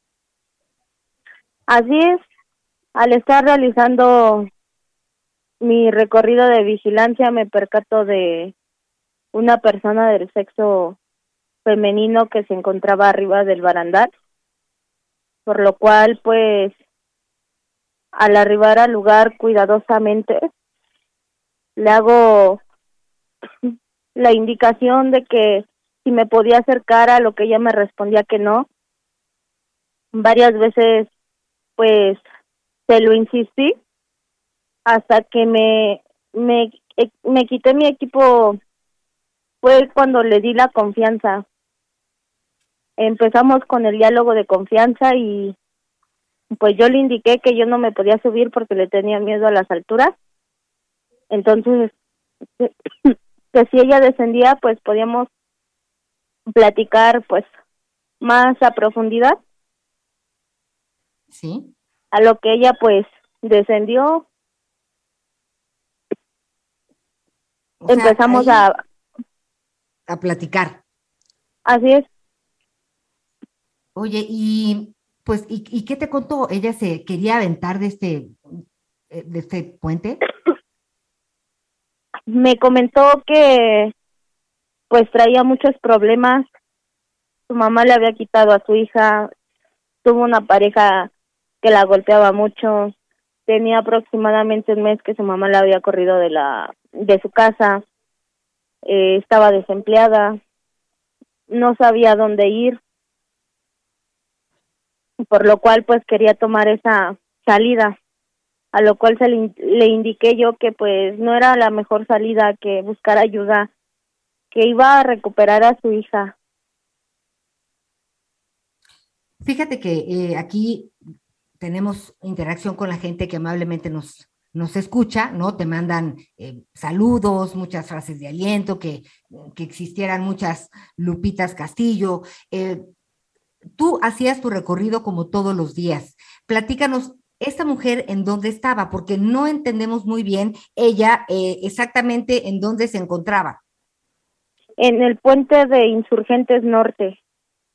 ¿En qué lugar del puente? Eh, arriba del barandal es el puente de Avenida Ticomán e Insurgentes Norte. Sí, como nos están escuchando amablemente en distintas partes del país y en, y en Estados Unidos, pues es, es un puente como... Vehicular. ¿cómo, ¿Cómo, lo describirías? ¿Cuánto tiempo, cuánta distancia hay entre el puente y el piso? Platícanos. Pues son aproximadamente unos cinco metros. Entonces, uh -huh. debajo del puente pasan vehículos. Y finalmente logras, logras eh, convencerla, ¿no? ¿Qué, ¿Qué te gritaba al principio? Porque no fue fácil. Quería que quería dejar de existir por tantos problemas que tenía, que ya su única solución era esa. Entonces yo le indiqué que bajara porque pues yo no podía subir ya que le, le tengo miedo a las alturas. Entonces ella bajó y fue cuando posteriormente me abrazó Obviamente la abracé yo, le dije que todo iba a estar bien, nos sentamos en la banqueta, empezamos a platicar, me volvió a abrazar. Yo le dije que llorara, que se desahogara, que para eso estaba yo, para apoyarla. Aparte de pues servir y proteger, estaba yo ahí para escucharla y pues apoyarla en todo momento. ¿Y qué te decía? Pues me decía que no la dejara sola y yo le decía que no, que yo iba a estar ahí. Se pidieron la, las unidades de emergencia para pues su valoración, pero ella no lo requirió. Únicamente eh, lo que ella necesitaba fue pues que la escucharan. Qué importante lo que nos estás platicando por muchas razones. Eh, Guadalupe Castillo, Lupita Castillo, policía de la Secretaría de Seguridad Ciudadana de la Ciudad de México, porque muchas veces, eh, pues, hemos visto que oficiales, este, pues se hacen de la vista gorda en, distintos asuntos, ¿no? Que, pues resulta mucho más fácil, ¿no? Seguirte de largo en tu rondín, ¿no? Tú eh, todos los días eh, el trabajo que realizas para, para, pues en esos rondines estar cuidando la seguridad, en dónde empiezan, en dónde terminan, cuánto duran tus rondines. Pues no tenemos exactamente un límite de tiempo. Es nuestro horario de 6 de la mañana a 6 de la tarde. De acuerdo. Y, y la viste ahí, ahí parada y, pues bueno, este diálogo que tuvieron en donde le dices que pues no puedes subir por ella porque le tienes miedo a las alturas, yo creo que eso fue algo que pues que le hizo clic, ¿no? Como que fue un momento de empatía entre las dos, porque eh, pues te quitaste tu, pues la estafeta, el sombrero, la cachucha de, de, mujer policía, este, y pues simplemente le tendiste la mano, ¿verdad, Lupita? Así es. Pues yo te agradezco que hayas platicado con nosotros, ¿no? Eres una Lupita muy seria, este trabajo que realizaste, no sabes qué importante es, porque yo creo que esta mujer, eh, pues al sentirse abrazada por una oficial, ¿no? Por una autoridad como tú, al sentirse escuchada, pues digo, que se haya bajado es muy importante. Por una vida que salváramos cada uno de nosotros, yo creo que podríamos darnos por, por bien servidos y sería muy importante. ¿Y qué, qué, cuál es tu reflexión después de, de todo este, de este trabajo que realizaste? ¿Cómo nos despedimos? Pues mi único consejo sería que las personas que están pasando por esto busquen ayuda, busquen ayuda psicológica y busquen ayuda de las personas más cercanas a ellas. Un consejo, un abrazo es de mucha ayuda para ellas. Ya lo creo, Lupita. Muchísimas gracias por estos minutos. Eh, te abrazamos con cariño, con admiración, por supuesto, y hazme favor de tomarte un jarabito porque te me estás enfermando de tos. Un abrazo, Lupita. Muchísimas gracias, y felicidades por esta, por esta labor. Hacemos una pausa, ya volvemos. Si quieres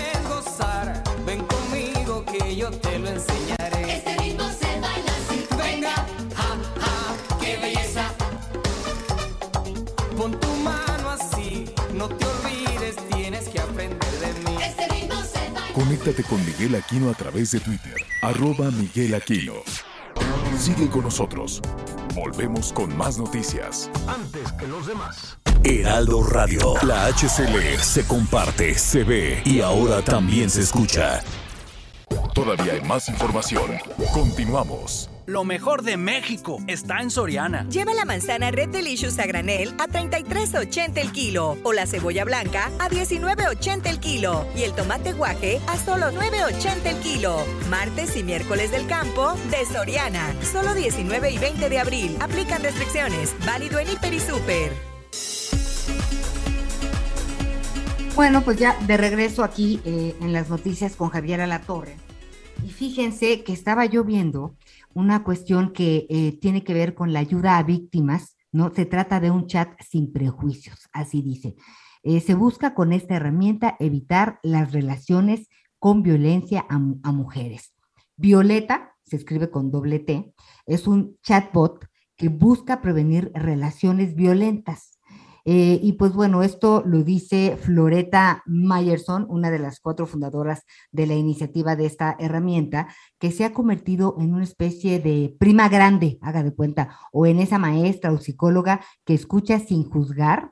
Qué importante esta frase, escucha sin juzgar y habla de forma abierta, pero con conocimiento especializada.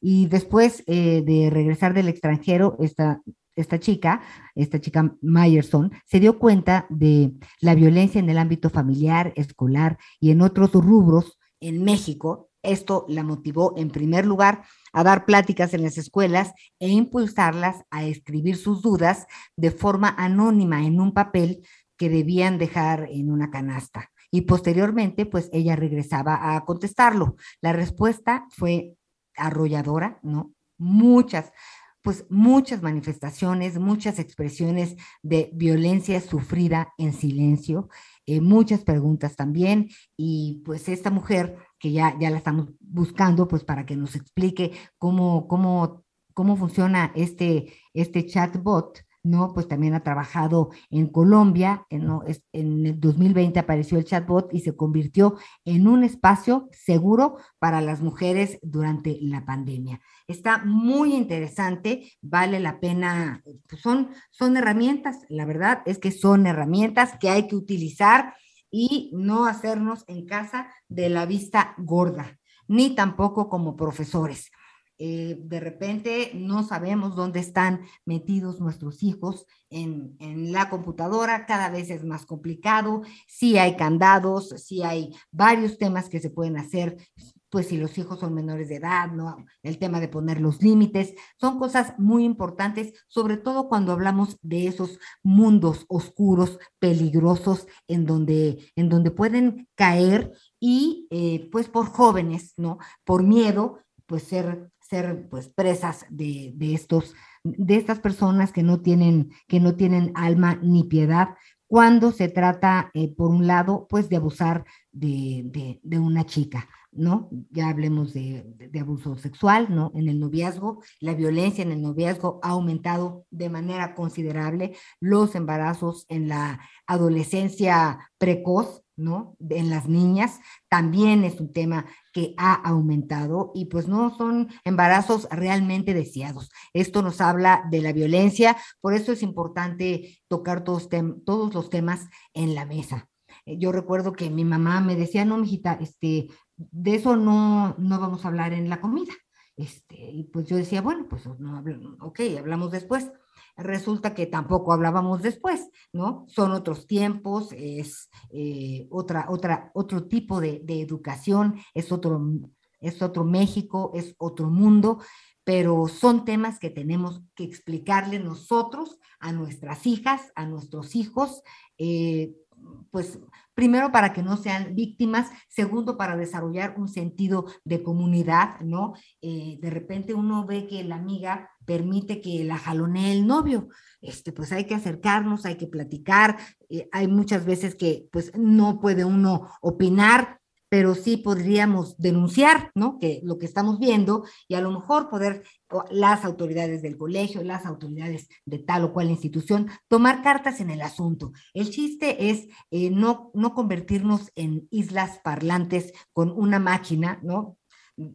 Tenemos muchos amigos, muchos seguidores y resulta que estamos profundamente solos, ¿no? Eso es eh, uno, uno de los temas que hay que tratar en familia, en casa. Por supuesto, esto del suicidio, ha habido muchas reacciones en relación a, qué manera... Eh, pues podemos tener los padres para, para, ayudar a nuestros hijos, ¿no? De repente se deprimen, ¿no? Eh, el otro día una chica de 20 años, ¿no? Mi hija me decía, ay mamá, tengo problemas de ansiedad, ¿no? Entonces le dije, a ver, mijita, pues vamos a sentarnos.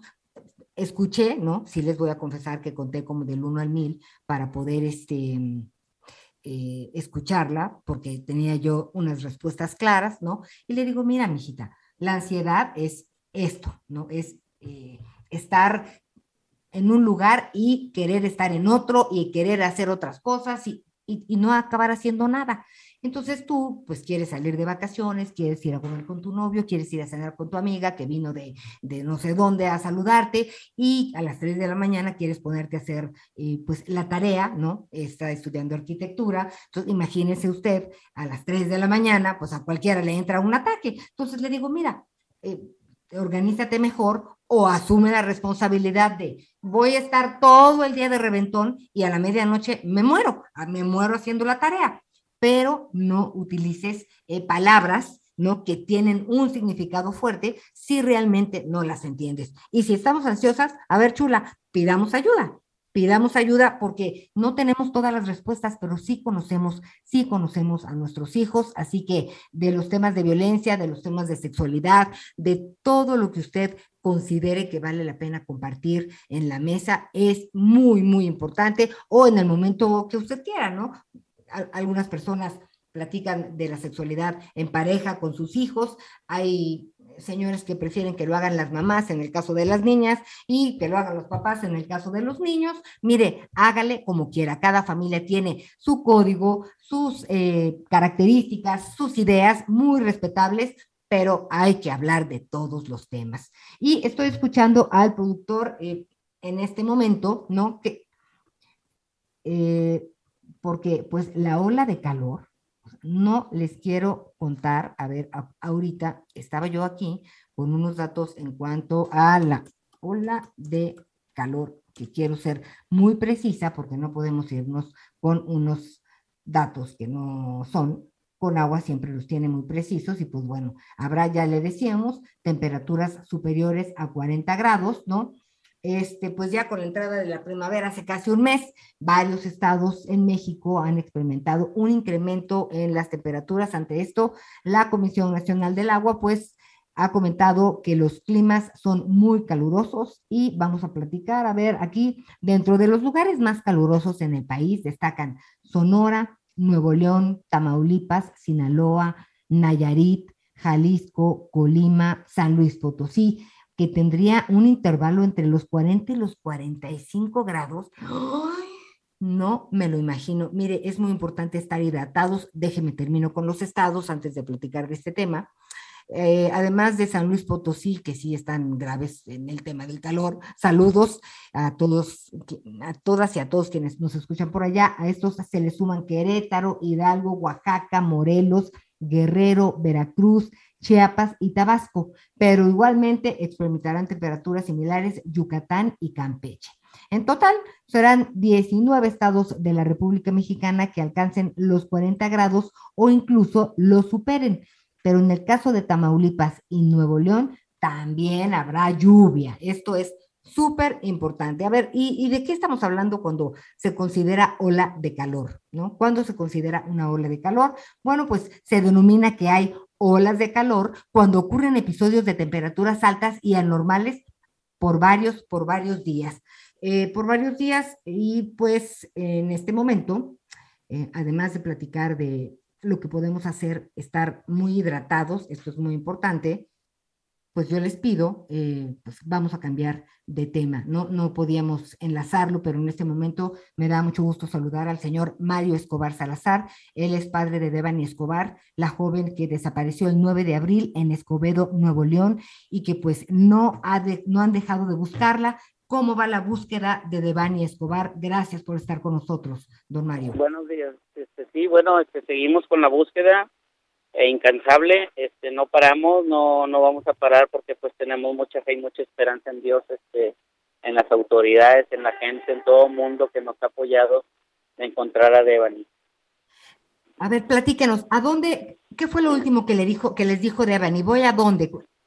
Voy a una fiesta con mis amigas, este, de hecho las amigas fueron a la casa, que es su casa, así se usa acá en Monterrey.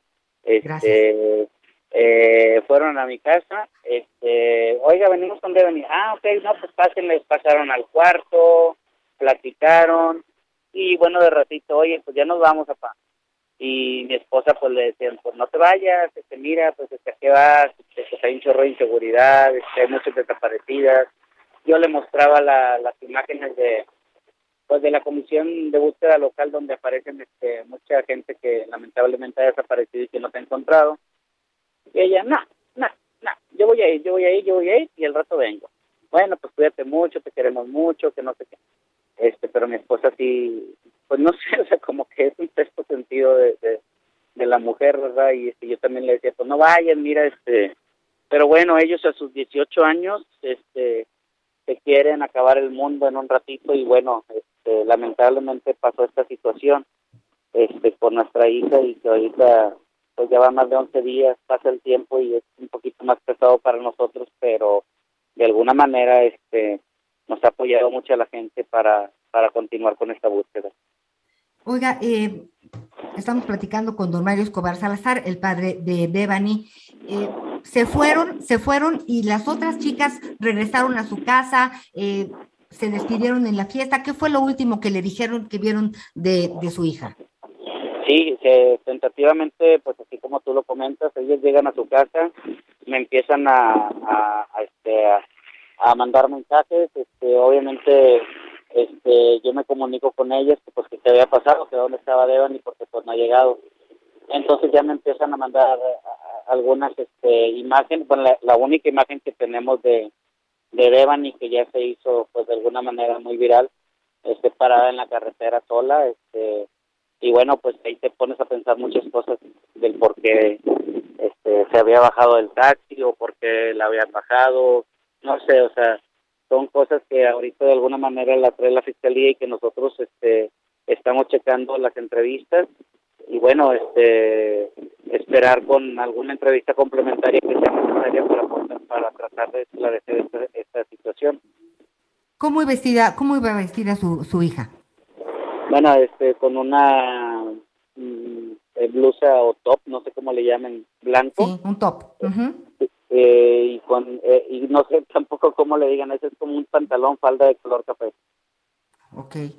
Eh, y nadie en ese camino, o sea, nadie que haya pasado por ahí se ha comunicado con ustedes. Este, sabemos que pues se está exigiendo una recompensa. ¿Qué sigue? ¿Qué sigue en esta circunstancia? Este, soy mamá, me pongo en sus zapatos. ¿Cómo ayudar? Este, está buscando todo Monterrey. A lo mejor es lo que necesitamos que busque todo Monterrey, que están ahí. No, no sé qué, en qué va.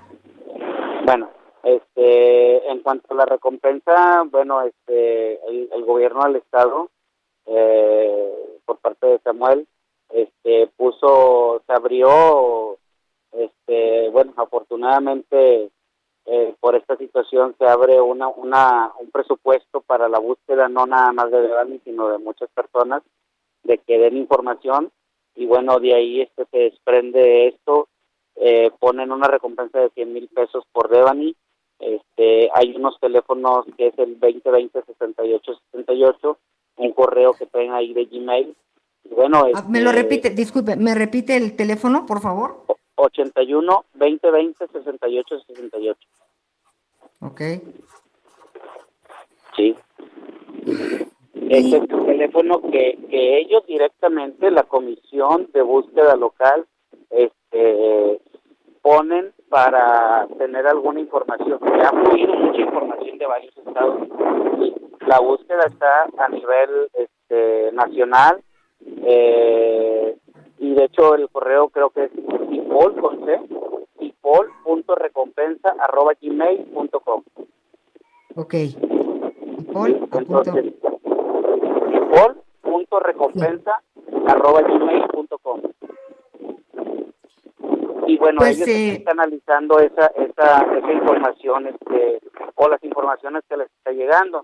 Ahorita este la fiscalía sigue trabajando en eso. Nosotros este también a la par estamos trabajando con la fiscalía con con antisecuestros este con el GERI con la este con la DAT este con la comisión local de búsqueda.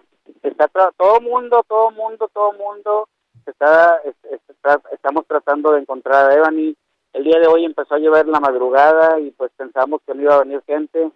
Eh, gracias a, Dios este, llegaron alrededor de 70 voluntarias este, del municipio de, Apodaca este, y, bueno, este, ponen a, disposición esa gente que es de un grupo de personas feministas que pues están en, el apoyo a, todo lo que es la búsqueda de personas desaparecidas, eh, los gobiernos este, municipales nos han apoyado en todo, a todos los municipios que hemos ido, créeme que hemos recorrido alrededor de siete, ocho municipios donde supuestamente ha habido información y todos nos han recibido con los brazos abiertos para este, tener todas las facilidades, la gente sigue llegando, la gente me dice, creemos en ti, no te canses, gracias a ti, a lo mejor esto este, va a detonar en que este, mi hija este aparezca y, que toda la gente desaparecida eh, volteen y que no vuelva a suceder esto, que toda la gente desaparecida se encuentre.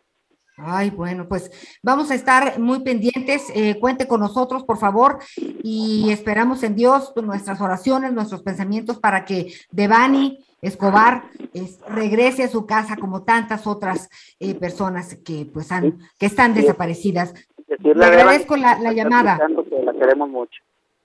Muchas, claro que sí. Gracias, don Mario, don Mario Escobar Salazar, el padre de Devani. Gracias por platicar con nosotros. Buenas tardes. Bueno, pues eh, estaba eh, en un lugar de, de, señal, ahí escuchábamos el viento, ¿no? Pues están buscando, esperamos, esperamos en Dios que realmente esta, esa jovencita aparezca como muchas otras este, que tendrían que regresar a casa. Hablábamos del clima, ya hablábamos del clima eh, y ahora, bueno, pues ahora sí, ya tenemos aquí a la experta Alejandra Méndez Girón, coordinadora general del Servicio Meteorológico Nacional. Ayúdanos, Ale, por favor, tenemos mucho calor. Sí, así es. Este, buenas tardes. Buenas, tardes, a todo el auditorio. Efectivamente tenemos este, altas temperaturas. De hecho, desde el 12 de abril que se inició la temporada de olas o ondas este, de calor, pues hemos registrado temperaturas en la parte norte arriba de los 45 grados, principalmente en los estados de San Luis Potosí, Chihuahua, este, Coahuila, y pues aquí en la Ciudad de México, pues bastante calor. Eh, de hecho, el domingo tuvimos 31, 31.5 grados centígrados. Entonces, estas olas de calor son normales en esta época. El año pasado se registraron cinco olas de calor. Al momento llevamos dos y esperamos que antes de que empiece, empiece el periodo de lluvia, que sería a finales del mes de mayo, pues se puedan registrar dos olas de, de calor. Actualmente estamos en la segunda ola, la cual esperamos que se termine el día domingo y que pueda en este periodo, en lo que resta de la semana, pues tener un, poco de, de, humedad, ya que hay condiciones en superficie que permite que entre un poco de humedad y se puedan registrar algunos chubascos, algunas tormentas eléctricas, inclusive algunas áreas del centro del país con algunas tormentas eléctricas y, y granizo. Sin embargo, a pesar de que pues esperan esas condiciones de chubascos aislados, la ola de calor pues se genera porque en, niveles medios de la atmósfera tenemos un anticiclón, el cual inhibe que se desarrollen las nubes y por lo tanto que se incrementen las, las temperaturas. Bueno, pues estar pendientes, a hidratarse bien. Muchísimas gracias. Gracias por platicarnos, maestra Alejandra Méndez Girón, coordinadora general del Servicio Meteorológico Nacional. Buena tarde. Buenas tardes. Buenas tardes. Oiga, y eh, olvide, eh, evite la ropa oscura, si puede, póngase un gorro, hidrátese lo más que pueda, ¿no? De traguitos, de traguitos. Mire, y, las comidas ligeras también sientan bien en, época de calor, ¿no? Las manzanas, espinacas, zanahoria, tomates, lechuga, pepino, brócoli, sandía, melón, peras, pueden ayudarle a sentirse mucho más eh, cómodo en esta época, en estas temporadas de temperaturas tan altas. ¿Y le parece si hacemos un recorrido informativo por los estados de la República?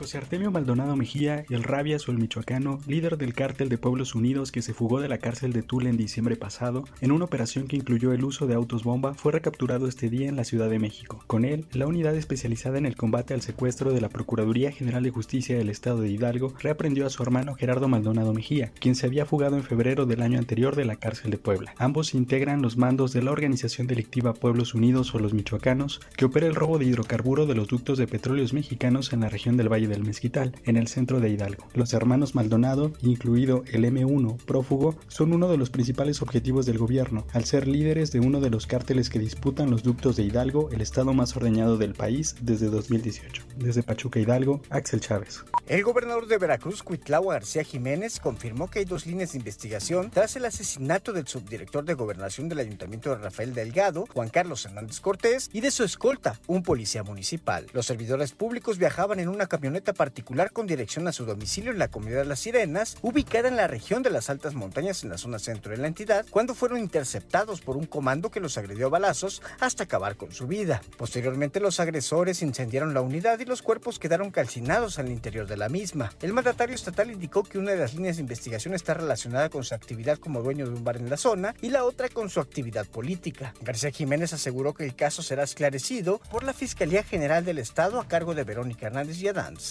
Informó desde el estado de Veracruz Juan David Castilla. En un aparatoso accidente, una mujer y una niña de 6 años perdieron la vida luego de que el auto en el que viajaban cayera a una excavación de aproximadamente 30 metros de profundidad. Esta excavación está ubicada en la lateral del anillo periférico y la calzada de las Águilas, donde dos menores más resultaron lesionados y fueron llevados a hospitales. Uno de ellos, por la gravedad de las lesiones, fue llevado en un helicóptero del agrupamiento Cóndores. El rescate de los cuerpos y los lesionados fue gracias al trabajo de los paramédicos y bomberos, quienes con equipo especializado bajaron hasta el lugar del accidente. Hasta el momento se desconoce por qué la conductora se fue contra los tapiales de la obra abandonada y cayó al vacío. La Fiscalía General de Justicia de la Ciudad de México ya investiga. Desde la Ciudad de México, Guillermo Martínez. Gracias, muchísimas gracias. Oiga, y fíjese que el Servicio Sismológico Nacional informó que a las 7:44 tiempo del centro de México, esta mañana se presentó un sismo en el suroeste de la ciudad Lázaro Cárdenas, en Michoacán, de magnitud 5 y con una profundidad de 15 kilómetros. En la Ciudad de México no se activó la alerta sísmica porque eh, pues el, el, gobierno informó que no, que el siniestro no ameritó la activación de los altavoces. Sin embargo, sí se reportaron eh, ligeros eh, movimientos en alcaldías como Benito Juárez, Coyoacán y Escaposalco. Y le pregunto, ¿tiene usted su mochila de emergencia a la mano? ¿Tiene usted su botella de agua, encendedor o cerillos, linterna con pilas, botiquín pequeño, cinta adhesiva, cubrebocas, copias de sus documentos, sus llaves importantes, los seguros de los hijos, papel de baño, alguna ropita a lo mejor? En fin, la mochila de vida es importantísima y no lo sabemos hasta que estamos en el percance. Un silbato puede salvarle la vida. Hay que revisar nuestra casa, hay que recordarle a la familia a dónde nos vemos si andamos fuera y no podemos llegar a casa y a dónde nos eh, y, y, a dónde nos resguardamos dentro de nuestros hogares. Esa es información cotidiana que tiene que estar que tiene que estar muy presente. Y pues bueno, eh, estamos por, por despedirnos, no, estamos por terminar esta emisión. Gracias por habernos acompañado y pues eh, siempre eh, pues las personas que se equivocan eh, y cometen algunos errores, ¿no? Llevándose a las personas, están pendientes de las noticias, están escuchando todos los programas, ¿no? En las noticias con Javier La Torre, pues agradecemos eh, pues la atención y que nos acompañen. Por favor, si saben algo de Devani Escobar, déjenla. Todos somos madres, hijos, padres, hermanos. Por favor, dejen a estas mujeres llegar a casa. Eh, es muy importante. Muchísimas gracias a todos ustedes eh, por habernos acompañado. Soy Ana María Lomelí. Mañana los espero en punto de las 11 en las noticias con Javier Alatorre. Ya estará con nosotros el propio Javier Alatorre. Que tengan un espléndido martes. Buen provecho.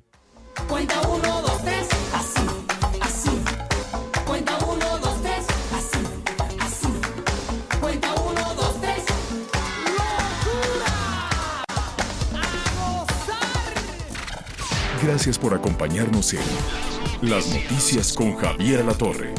Ahora sí ya estás muy bien informado.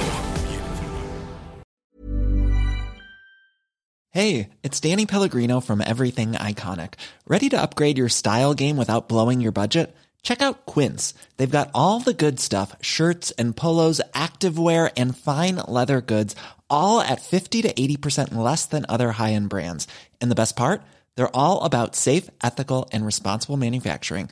Get that luxury vibe without the luxury price tag.